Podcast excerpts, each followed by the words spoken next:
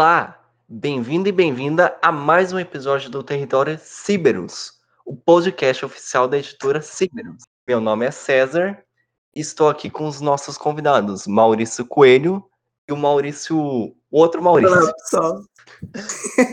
Olá, pessoal. Olá, galera. E hoje nós vamos falar sobre Amazofuturismo, o solar punk brasileiro.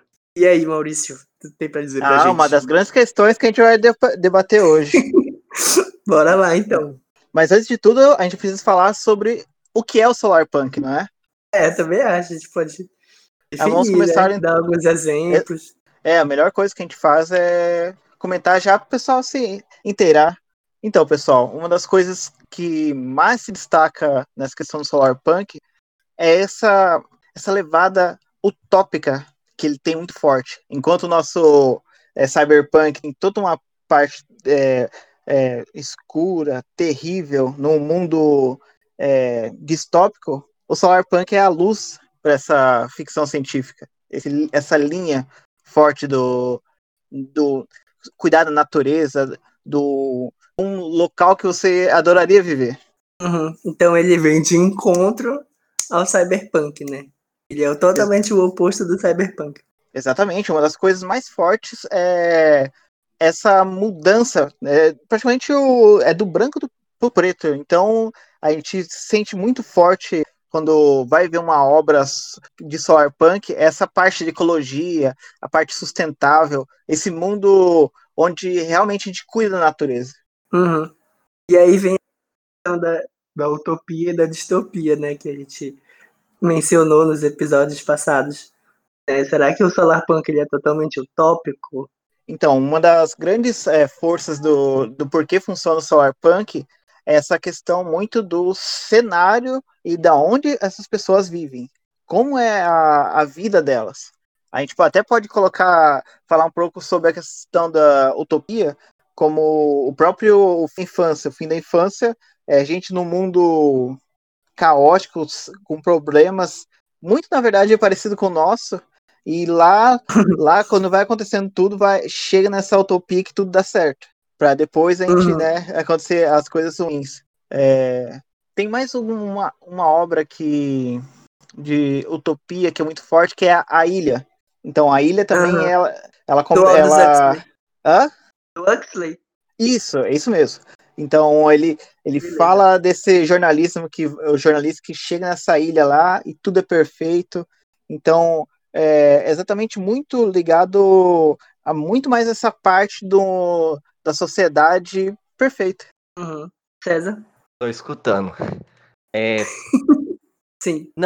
que eu ainda não conheço muito do solar punk, porque eu vi mesmo que ele é um gênero mais novo, né? Fui pesquisar, ah, parece que ele surgiu por volta de 2014, alguma coisa assim. Então, é Exato, tem, Sim. exato, tem algumas obras até brasileiras aqui. A editora eh, Drago ela lançou o Solar Punk, né? Que ela lançou vários eh, retro, eh, linhas retrofuturistas. Uma delas é o Solar Punk. Assim, Uhum. uma pergunta que me veio enquanto eu tava pesquisando. Porque eu vi que tem essa preocupação com né, a natureza, o convívio da sociedade. Analisando agora o período que a gente está de pandemia, de que a gente viu que acho houve uma diminuição de emissão de gases né, poluentes no meio ambiente. Você acha então que é uma tendência agora crescer o solar punk? A ideia do solar punk ou não? Eu acho. Eu não sei, na verdade. Eu acho que, que não. Eu acho que o que a gente vai ver é, é muita distopia daqui pra frente. Justamente pelo que a gente tá passando. Eu já é ao contrário, né? Eu tô vendo que tem muita gente se cuidando e tentando cuidar ao máximo para até tipo, eu vejo muitas redes sociais pessoal tipo tendo um cuidado máximo. Talvez eles pararam, tiveram mais tempo agora com a questão que estamos vivendo para pensar sobre algumas coisas. Então eu vejo pessoal é, fazendo boas ações, é, cuidando da própria alimentação. Então, apesar de ser tipo não exatamente já chegar nessa linha solar punk, mas é, são caminhos tipo de cuidado de você mesmo, de coisas que estão acontecendo ao seu redor, que isso pode ser tipo é uma faísca para começar. Uma faísca não que pega mal, vai queimar. Mas é, é um começo para essa linha É o solar start. punk. Exato, é, o, é o start. Eu já sinto mais dessa forma, então é, realmente pode ser uma coisa. É, essa linha que a gente está é, parando para raciocinar, a ver melhor o mundo, pode ser que talvez que todo depois que tudo acabar a gente acabe de, dessa momento acabar a gente cuide mais do planeta então porque como o cyberpunk surgiu recentemente ele né veio justamente nesse intuito da preservação da natureza né que a gente começou a ver mais disso de uns anos para cá começou a se falar mais Exato, uhum. e uma coisa, uma coisa muito importante é a gente precisa. A gente tá buscando mais finais felizes, né? Então o, so, o Solar Punk tem muito essa questão de ter uma história bonita. Tem um, tem um momento feliz, tem uma finalidade ali. Uma das coisas que eu estava até pesquisando, é, vendo essa semana, que o próprio Asimov não gostava de distopias. Que ele gostava que a ficção científica fosse para um lado otimista, não exatamente que fosse para esse lado mais sombrio, pessimista, que até eu estava vendo comentários uhum. que ele praticamente já não gostava do 1984. Hum, interessante, porque... não sabia isso dele. Exato, então, pode falar. O 1984 não é um livro assim que a gente gosta, né? Mas é um livro que a gente lê e sente aquele peso na consciência. mas é um livro preciso. É, mas é precisa é... ler. E ele é necessário. Não? Exato. Mas não, tá certo, meu Coelho. Realmente, tipo, essa questão do. A gente precisa entender que a gente pode chegar lá. Mas é, é, é, tem muito essa questão de é, buscar um, uma coisa mais esperançosa. Apesar de estar tá falando, comentando, criticando alguma coisa, mas trazer um, um fim bom para isso. Uhum. É, eu já penso assim, por exemplo, o Fahrenheit, que também é um livro árduo, mas ele é um livro árduo que termina ali com um final de esperança. Você diria que então, o Cyberpunk seria mais ou menos esse caminho? Ou não? Ele seria um, totalmente positivo? É, o Solarpunk ele é, ele é uma, uma questão de ser uma utopia, né? Sempre vai estar muito ligado, apesar que, tipo, ainda vai para um caminho, às vezes, que no final muda, mas tem essa questão da utopia, do, do local perfeito. Então é muito mais apenas não só esse lugar perfeito, e sim também um lugar perfeito sustentável, ecológico. Então, é, essas duas, é, esses dois caminhos juntos, não exatamente só utopia. E, é, só para pegar a origem do Solarpunk, né? O Solarpunk ele veio em 2008. Ele veio, ele surge numa publicação de um blog, na verdade. E aí quando é em 2012, já surge a primeira antologia solarpunk brasileira, que é a Solarpunk, Perfeito, isso, né? Histórias né? Ecológicas e Fantásticas em um Mundo Sustentável. Isso, né? Então, como a gente falou, ele é bem recente mesmo. Muito recente. Então, e o Amazofuturismo, que a gente tá, vai comentar sobre isso, é exatamente muito, muito mais recente ainda. Então. Surgiu em 2019 ele. Exato, o, o João Queiroz, exato, ele eh, trouxe toda essa estética, né? É, ele é, comentou sobre como, é, como ele é do, do norte, se eu não me engano. Isso, Coelho? Isso, ele vem com essa pegada em 2019, né? A primeira ilustração, que inclusive é essa ilustração que a gente está divulgando da antologia, ele fez ali em 2019, já propondo esse novo subgênero. Ele é de Rondônia, mas ele, ele mora em Florianópolis já tem 20 anos, mais de 20 anos. Olha só. Então, ele, to, ele criou toda essa questão visual que tem uma, uma arquitetura solarpunk. Você vê os prédios, você vê toda a natureza em volta ali, a, a cidade e a natureza é uma coisa só. Além de colocar o, a cultura, as culturas indígenas aparecendo como praticamente elas sendo a população ali dessa, desse mundo. Uhum. É uma das coisas que a gente vê muito forte nessa, nessa, nessa visão amazofuturismo que ele criou, é, é esse cuidado com praticamente a ecologia. Então a gente vê talvez essa ligação bem forte com o solar punk, porque todo esse cuidado e respeito às culturas é mostrada visualmente por ele mas temos ainda muito pouco material é, literário sobre esse assunto. Uhum. Mas a gente tem, né? e a gente temos, vai ter muito temos. mais ainda. É, comente é. sobre um pouquinho sobre lá o que temos já é, publicado pela editora, Maurício. Saiu agora ah, em dezembro, né, a segunda edição da revista Tricerata, e ela é toda focada ao amazofuturismo. Né? Então, quem ainda não leu, corre lá no site, baixa lá, que é de graça. E tem a entrevista do João Queiroz lá, ele fala um pouquinho dele, como ele começou, em quem ele se inspira. Tem duas matérias, né, falando sobre o amazofuturismo, e tem um conto de amazofuturismo. Ela, esse conto é da Duda Rodrigues, né? Isso. Ah, muito legal. Eu lembro que também na página da editora também tem o, o conto do Alexandre Torres. É, a gente publicou também lá no blog. Exato, no blog. Depois de acessar.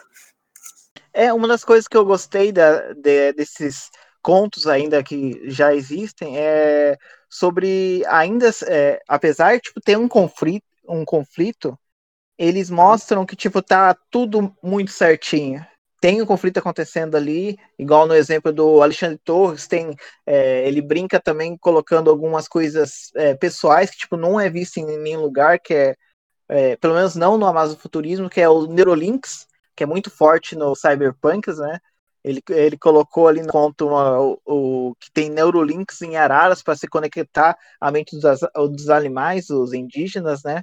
Isso é muito legal. O, ele pensou, tipo, as pessoas são fora ali da arqueologia, chamando eles de outers, né? As pessoas de fora. Então, as pessoas estão cuidando é, para fazer uma coisa que combina exatamente com essa visão é, é, visual que o João que, Queiroz criou. Exato. É muito bom esse conto dele. E é, ele saiu também, agora mais recente, saiu o coletivo Visagem, né? Exato. O, do coletivo, eles, eles fizeram uma antologia chamada Encantarias Volume 1 Histórias de uma Amazônia Futurista. Então, eles têm é, algumas visões ali é, de como seria essa Amazônia futurista é, pelo que eu vi, tem muita questão também mitológica no, nesses contos. Então eles têm esse cuidado com essa visão que é do amazofuturismo. Ah, eu já. Então, porque a minha pergunta seria: como que englobaria, então, por exemplo, o panteão indígena, as divindades, deusas, deuses da cultura indígena nas obras amazofuturismo? Amazo futurista. Eu, eu, eu, sinto que é uma das coisas que precisa se ter muito cuidado para comentar sobre, porque não pode. É, é para eles realmente é, é, religião. Então, é, transformar ou mudar a forma que é vista isso, a melhor coisa a se fazer é estudar muito sobre o, o, as culturas indígenas antes de poder até criar é, esse mundo. Se fala muito sobre essa questão tá, pode se, é, ser comentado sobre, mas ainda assim você precisa estudar muito para é, poder falar sobre esse tema, para não é, uhum. virar uma coisa clichê. Um dos problemas que estão estamos tendo é a Yara Flor lá fora, que é, não é exatamente a futurismo que ela está tendo, mas o, eles estão usando é, uma de forma genérica quem é essa essa indígena na Amazônia. Então, ela não tem nenhum, é, nenhuma, ela não participa de nenhuma é, cultura indígena. Ela, to, todos os, os seres ali foram mesclados, até com mesclado com o pessoal, é, é, divindades de, de outros países da Europa. É, eu estava vendo que estão ligando com mitologia grega. Então, eles fizeram totalmente uma mescla ali que não agradou praticamente ninguém que é praticamente desrespeitou a cultura, as culturas indígenas. Uhum. Então, para se criar é, coisas ligadas a isso, tem que se conhecer muito bem, entender muito bem e não falar de uma forma errada. É, entendi. E, por exemplo, é, as lendas que nós temos, por exemplo, do folclore brasileiro, como, por exemplo, lendas da Iara, da Vitória Regia, do Saci, você acha que conseguiria entrar numa, no futurismo ou não? E daí também já é lenda do Brasil em geral, né? Não sei se é de uma região específica. Não, não, é a, as próprias é, mitologias nossas tá muito ligada com o Brasil como um todo, né? Então, é, aí entra uma questão de para onde a gente quer ir, muito mais por o escritor quer ir para uma fantasia, talvez ele possa adicionar nossos temas folclóricos. É, eu mas... acho que pode entrar, mas desde que tenha uma pegada de ficção científica, sabe? Porque quando eu penso, e a gente comentou no episódio passado, né, que quando a gente pensa em amazofuturismo, quando eu penso em amazofuturismo, eu lembro de ficção científica e não de fantasia.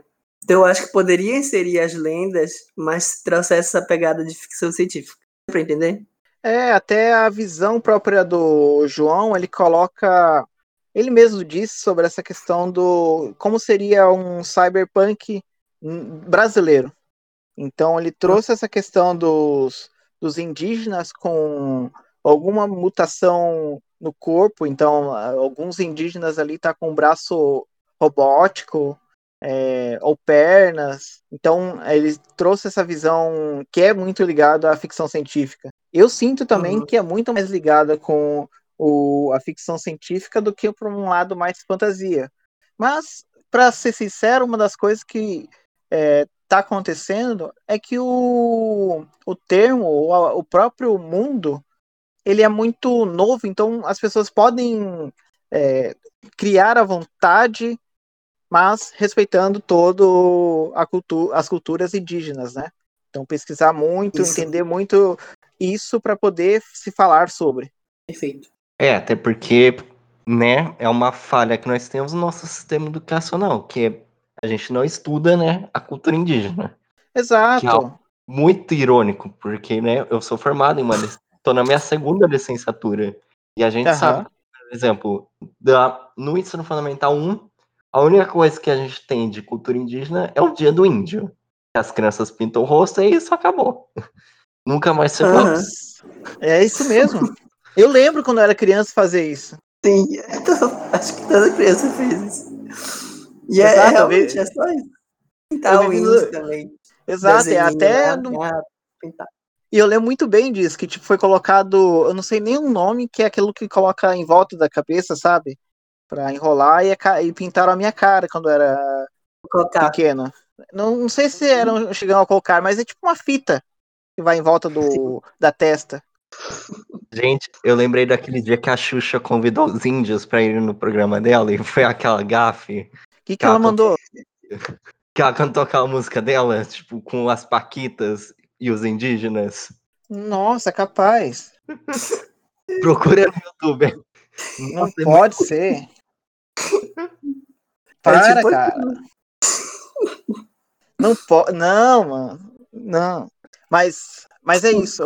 Uma das coisas que eu tô bem feliz é, é sobre como os indígenas estão tendo uma voz um pouquinho, um pouquinho, um pouquinho, né? Não tô falando tá tendo uma voz já, mas estão tendo uma, uma voz um pouquinho mais é, mais forte em questão de as pessoas é, eles falarem sobre a cultura deles para ensinar novas pessoas usando a internet. Então, tem muitas é, indígenas no TikTok, no Instagram, falando sobre as culturas deles. Então, Sim. verdade.